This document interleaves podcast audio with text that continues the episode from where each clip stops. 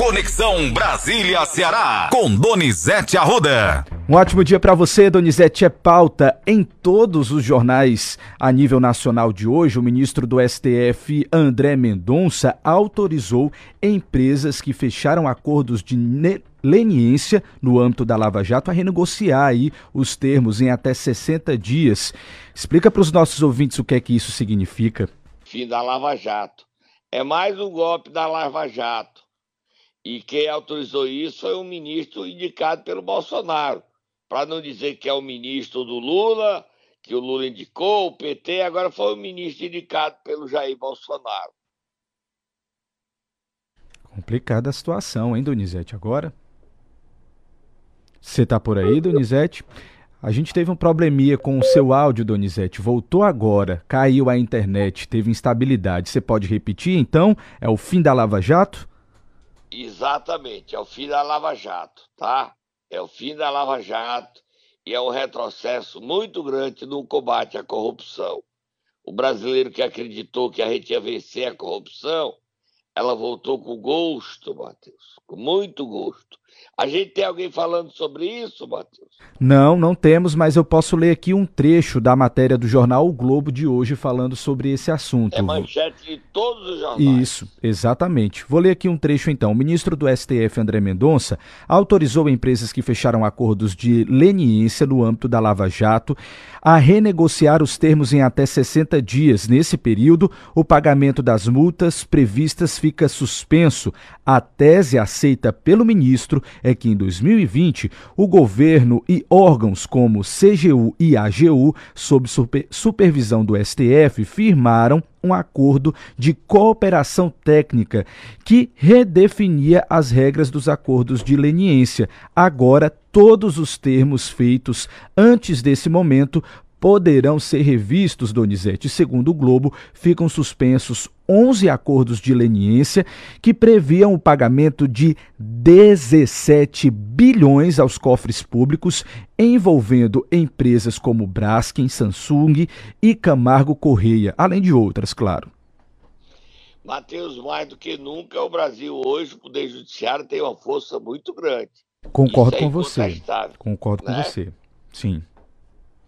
E não é à toa que o Poder Judiciário pauta todo dia o noticiário brasileiro.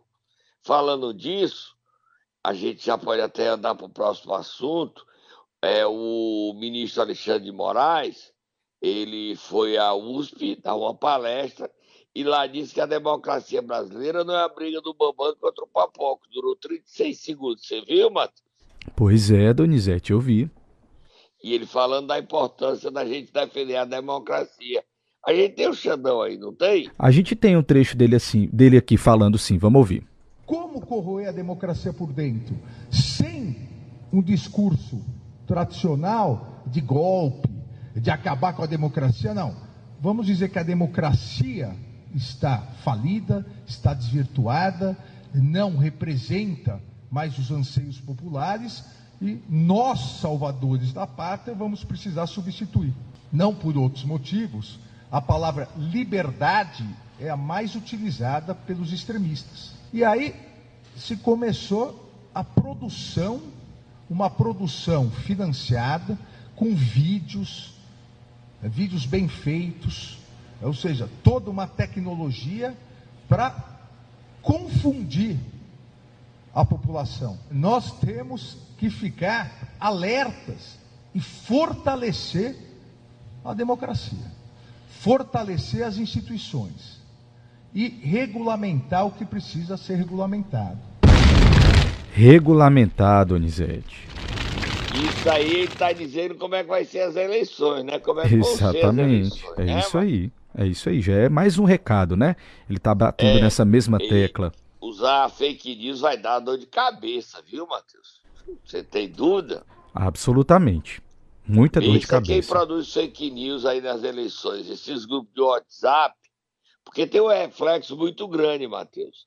A Suprema Corte Americana está discutindo a proibição a qualquer controle pelas big techs, é, Facebook, WhatsApp, Twitter, quer dizer, é, no Instagram não vai poder controlar, vai ter liberação total, vai ser uma selvageria nas redes sociais, né, Matheus? Mentiras liberadas, porque as Big Techs, em sua origem, tem só a chinesa, que é a TikTok, mas as outras são americanas, então não vai ter mais nenhuma proibição, não vai ter nada. E aí? É um atraso, é um retrocesso se a Suprema Corte Americana adotar isso. Aí vai estar liberado pedofilia, vai estar liberado golpes, vai ser um caos. Um caos, Matheus.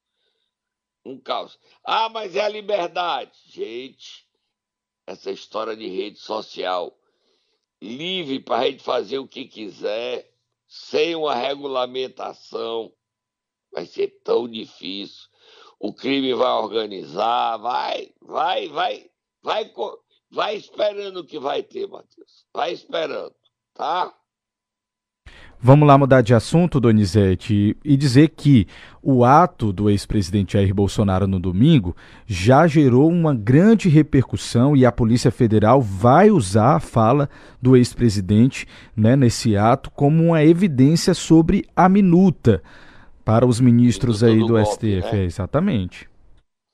Foi pesado isso aí. A Polícia Federal tá jogando duro, né, Matheus? Tá de olho em tudo, Donizete pesado de, de olho em tudo. O Jair Bolsonaro é, tá a repercussão dele, Jair Bolsonaro tá calado, tá certo?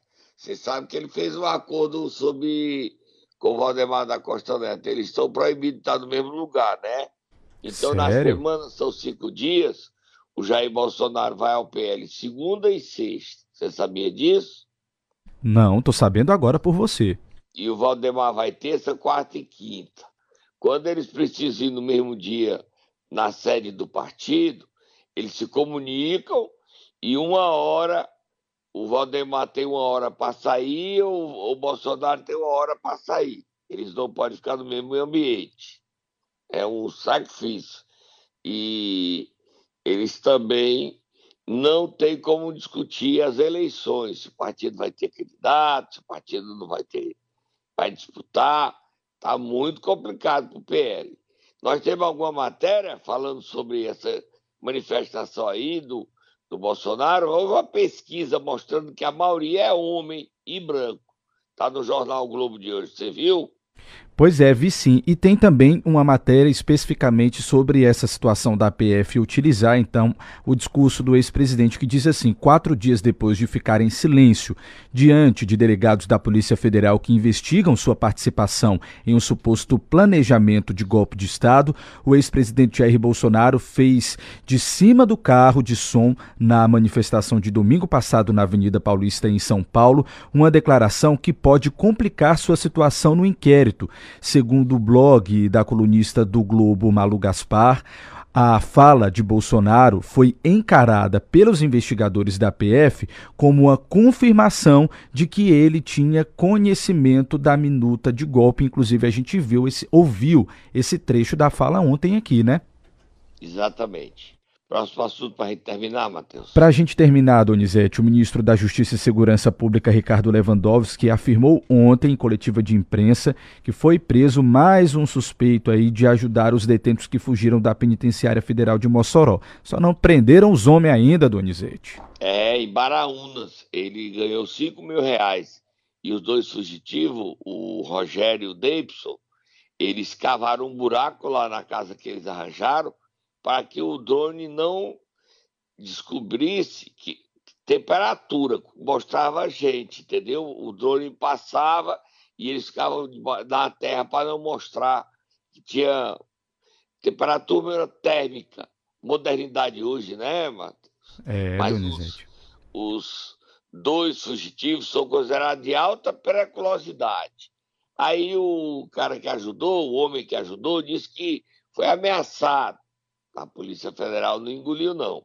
E a Polícia Federal não sabe ou não revela se eles ainda estão no Rio Grande do Norte, se eles estão no Ceará, ou se eles já estão no Rio de Janeiro, né, Matheus? Já está com 11 dias, né?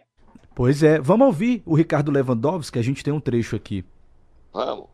Já tivemos quatro prisões, hoje tivemos uma outra prisão eh, mediante um mandado judicial de um colaborador com esses fugitivos. Imaginamos que eles ainda estejam nas cercanias, estejam nas proximidades e a captura eh, desses dois fugitivos não existe, não exige um, um intercâmbio de informações mais sofisticados, mas sim o trabalho constante, duro das forças de segurança que estão em campo, que hoje somam quase 500 pessoas, as diferentes forças, Polícia Federal, Polícia Rodoviária Federal, Polícia Militar, a Polícia Penal, a Polícia Civil Local, que estão envidando todos os esforços para, em breve, localizarmos esses dois fugitivos. Só para terminar esse primeiro bloco, Matheus, dizer que a manchete do UOL, abrindo hoje o dia, que o governo Lula busca desviar o foco, mas reconhece que o ex-presidente Jair Bolsonaro mostrou muita força com o ato do domingo na Avenida pois é. Paulista. É. Independente do número de pessoas, se 185 mil, como disse a USP, se 600 mil, como disse o secretário de Segurança Pública de São Paulo, ou se 700 mil. Tem uma coisa curiosa, Matheus, bem curiosa para terminar esse primeiro bloco na Paulista fizeram um, um painel pichado, tá? Entre o Netanyahu e o Bolsonaro uma palavra em hebraico. Os bolsonaristas não sabiam o que significava a palavra e tiraram foto ao lado de Bolsonaro e Netanyahu. Você sabe, você viu esse painel? Não cheguei a ver não a foto não, mas vou procurar depois. Você sabe o que, é que, é que significava essa palavra? Conte Genocida e as pessoas rindo e tirando foto para guardar para a posteridade. Nem imaginaram que era uma pegadinha, né, Matheus? Era pois uma é. pegadinha.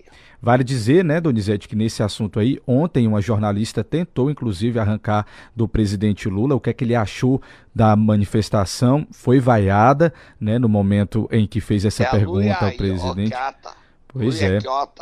Não deu certo, não. Ninguém queria falar, Donizete. do Planalto, entrevista é. coletiva. Vamos lá, vamos lá encerrar vamos esse parar? bloco. Vamos, vamos sim. tomar um cafezinho e a gente volta já. Combinado. Momento Nero! E aí, Donizete, nessa terça-feira a gente vai acordar quem? Diga aí, Matheus, diga aí pra mim quem é que te acorda hoje. A gente vai acordar uma pessoa que declarou apoio a um determinado candidato à prefeitura de Fortaleza, lembrou? O ex-governador ex-deputado estadual Sim. da tendência socialista, né? Professor. Pinheiro. Vai lá, Matheus, acorda ele.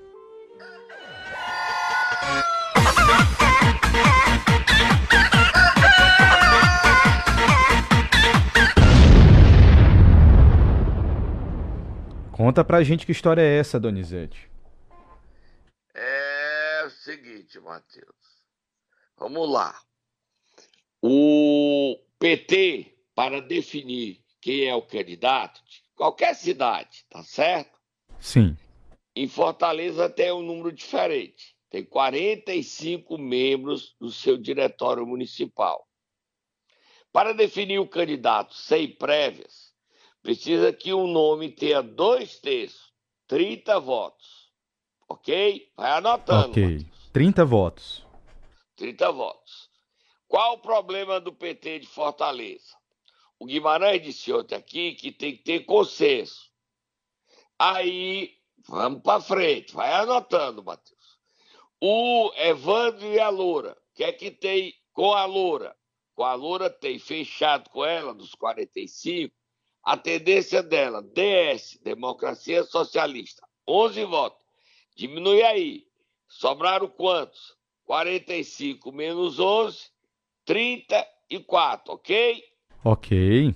Para ganhar, alguém precisa ter 30. 30. Ela precisa ter 19 desses 34. Vamos ver quem é que está fechado com o Evandro Leitão. Campo majoritário, José Guimarães, 7 votos. Movimento PT, nós temos aqui, Zé aí, 6 votos. Tereza de Acrisio Sena, que é candidata a vereador, anunciou ontem dois votos. Tendência do professor Pinheiro, mais dois votos. 7, 6, 13 e 4, 17. Um voto do líder do PT na Câmara, professor é, doutor Vicente, 18 votos. Ok? Ok. 18 votos. Aí tem, fica 18, mais 11, 29. Que são um voto do presidente do PT e 15 votos do, da Casa Vermelha do presidente do PT, Guilherme Sampaio. 16 votos. O, desses 16 votos que estão faltando aí, a Loura precisa ter 19 e não tem, não vai ter. A Loura não vai poder ser candidata, só se houver consenso. E desses 16 votos, o Evandro precisa ter 11 votos, ok? Só Sim. que no meio desses 16 votos, da Casa Vermelha e do grupo de Guilherme Sampaio, dois votos são da tendência o trabalho, antiga Libelu, para quem se lembra, Liberdade Luta, é extrema esquerda dentro do PT. E três votos é da tendência do diretor do IBAMA, Deodato Ramalho. Então são cinco votos. Aí fica, com cinco votos para Luiziane, fica 11 mais 5, 16. 16 mais 19, 35. Aí vai ficar faltando, mesmo que 10 votos. Aliados de Guilherme votem no Evandro, tem um impasse por um voto. Você entendeu a situação do PT? Tá apertado aí, demais. É aí fica nessa confusão, que como é que se resolve? O que a Loura quer, prévias. Está aí o um impasse dentro do PT. Complicada a situação do PT. O Evandro já se fortaleceu, já é majoritário. Desses 35 votos aí, desses 10, mesmo que vá 10 para 18, 20, 19, 29, fica faltando um voto para viabilizar uma candidatura. Aí entra em campo o governador é humano, entra em campo o líder do PT, José Guimarães. Virando a párea no mesmo assunto, solta Moab, fogo no motor. Agora vamos para Calcaia, Donizete. É. Para acalmar a loura e para fazer uma aliança de unidade para que ela desista de Fortaleza, o PT está propondo, com o aval da abolição, ontem, ao final da tarde, a executiva municipal do PT de Calcaia fechada integralmente. Já já você vai ver a foto no meu Instagram, Donizete Arruda 7, no Twitter, Donizete Arruda 7, no Thread, Donizete Arruda 7, no meu canal de WhatsApp, você se inscreve lá. E a executiva do PT de Calcaia esteve numa abolição com o secretário Valdemir Catanho e lá discutiram o seguinte: a executiva, juntamente com a vereadora Enedina do PT, estão fechadas, fechados o apoio da executiva e da vereadora à candidatura de Valdemir Catanho, braço direito de Luiziane Lins. É um prêmio para a Loura desistir. Só que a Loura reagiu ao modo Loura. Você sabe qual é o estilo Loura? Estilo Loura? Como foi, Donizete, a reação? Me conte. Ela disse: Calcaia é Calcaia, Fortaleza é Fortaleza o Catanho ser candidato em Calcaia não me premia para eu desistir em Fortaleza. Eu continuo candidata. E a briga continua. Hum? Eita, Donizete, ela não desiste, não. Vai ser difícil. Eu acho que ela vai desistir, que ela não tem maioria, né? Ela não tem. O partido pode rachar. E é, vou insistir para que ela desista. E ela, para desistir, aí sabe qual é o problema? Ah. Para desistir, teriam que dar a vaga de Senado para a Luiziane. Aí entra em, contra, em confronto contra quem? Guimarães. Contra Guimarães. Sim. A Loura tem maioria, esses 11 votos, que impede perder no diretório municipal. No estadual, o Guimarães tem maioria sem apoio de ninguém. Aí o Guimarães disse: não, Eu não abro mão da minha candidatura ao Senado. Em hipótese alguma. E a outra vaga? A outra vaga ou é do Cid, que é o favorito, do Chiquinho, que também é favorito, Chiquinho Feitosa, e tem o Eunício Oliveira querendo ficar com a outra vaga. A política cearense está animada, não está, Matheus? Está animada, Donizete. Mas vamos lá falar de oposição, porque quem falou sobre eleições foi o capitão Wagner. Ele participou de um podcast e falou sobre aí, os cenários políticos nas eleições de 2024. Ele tá, pode, o capitão Wagner, eu acho que ele está vivendo um drama muito grande. Sabe qual é, Matheus, antes de ouvi-lo? Qual é? É que a polarização brasileira, claro, com a força que o Bolsonaro mostrou domingo, é esquerda e direita. E o centro onde o capitão transita, e mesmo que ele queira dizer que direita, direita em Fortaleza é a candidatura do André Fernandes. Complica a vida do capitão. Mesmo ele estando liderando atualmente, ele pode ser esmagado por conta dessa polarização. É o que aconteceu com Ciro Gomes em 22. O Ciro Gomes queria ser fugir da polarização Lula-Bolsonaro e ficou pequenininho, né, Matheus? Isso pode acontecer nas eleições de Fortaleza e de outras capitais. Interior é diferente, mas capital, a polarização vai vingar, Matheus. Vamos ouvir o capitão Wagner dizendo que não. A Fortaleza me conhece, eu vou fugir dessa polarização. Vamos ouvir. Vamos lá, ele falou no podcast As Cunhãs. Primeiro tem que trabalhar para ir para o segundo turno. Né? Eu, eu acredito muito na nossa passagem para o segundo turno. Eu tirei 33% na última eleição passando para o segundo turno. Lá contra o Roberto foram 30%. Tirei 41,5% agora no primeiro turno de governador, aqui na capital. Então, acredito nisso, mas esse aí também não está garantido. É, eu acredito que o caminho para a gente ter essa abertura e poder bater na porta e conversar, primeiro é ter uma pré-campanha e uma campanha respeitosa, como ela está acontecendo na minha parte até aqui. Já fui agredido em algumas ocasiões, mas devolvi, respondi com muita cordialidade, com muito respeito. É, já sentei com o Evandro em diversas ocasiões em 2023, já sentei com a Luiziane, já sentei com o André, já sentei com o Eduardo Girão. Então, primeiro eu tenho que me permitir ter uma relação respeitosa com todas essas pessoas para que isso de, de fato aconteça. Eu não tenho como prever quem é que estaria no palanque comigo no segundo turno, até porque eu não sei quem é o adversário. Se de repente o adversário é o Evandro do PT, não tenho o que questionar, o PT não vem para cá, o PT vai ter o candidato uhum. dele. Se de repente o adversário é o Sarto, ah, sendo o Sarto o adversário, será que o PT junta com o Sarto? Será que o PT vai cruzar os braços? Será que vai declarar apoio para alguém? A gente não pode descartar nenhuma possibilidade. Né? A cidade de Fortaleza ela nos surpreende em muitas eleições. Foi assim com a Luiziane, lá na eleição dela, que nem o PT acreditava nela. E ela contra tudo e contra todos. Tá aí. Olha, Matheus, eu estava vendo aqui a manchete hoje do Jornal do Cariri, tá, Matheus? É, você sabe qual a cidade cearense que menos tem rede de esgoto, Matheus? Ela fica no Cariri, você sabe qual é? Qual é o município, Donizete? Fiquei curioso e já estou abrindo aqui também. É Salitre, amigo, a cidade cearense que menos rede de esgoto tem em todo o estado. E nove em cada dez municípios dos 184 cearenses, a maioria das moradias, mais de 50%, né? quer dizer, quase o Ceará todo, né, Matheus? não tem rede de esgoto, mais da metade do município não tem rede de esgoto. Aí duas doenças proliferam à vontade. Impressionante essa pesquisa que o governo brasileiro divulgou sobre o Ceará não ter rede de esgoto, Matheus. Nove em cada dez, mais da metade da população, as casas não têm rede de esgoto. Próximo assunto para a gente terminar, Matheus. Para a gente terminar, Donizete, também é assunto no Jornal do Cariri que o prefeito de Juazeiro do Norte pagou aí um rombo de 19 milhões em precatórios. São dívidas deixadas, dívidas trabalhistas. As empresas vão lá fazer obra e não pagam os direitos dos trabalhadores.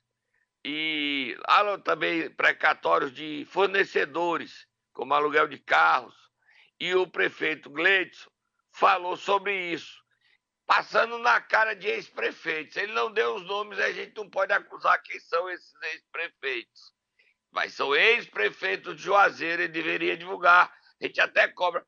Quanto é que é a dívida? São 738 ações ganhas na justiça contra a prefeitura. Ele pagou 19 milhões. 19 milhões. Devia dizer quais são essas ações dos prefeitos para que fique a história. Não só em Juazeiro, mas em todo o Ceará. Os prefeitos são punidos com precatórios, a administração é punida, fica sem dinheiro, sem recurso, e essa situação. Vamos ouvir o Gleidson. Um dado me chamou muito a atenção. Sabem quanto a gente já pagou de precatórios trabalhistas de outras gestões, somente agora no nosso governo? 19 milhões 620 mil reais. Isso aqui é fruto de mais de 700 ações judiciais de várias empresas que por aqui passaram e não pagaram os direitos trabalhistas, como a EAB, como a Contrate, como a empresa de locação de veículos, enfim, uma grana muito alta.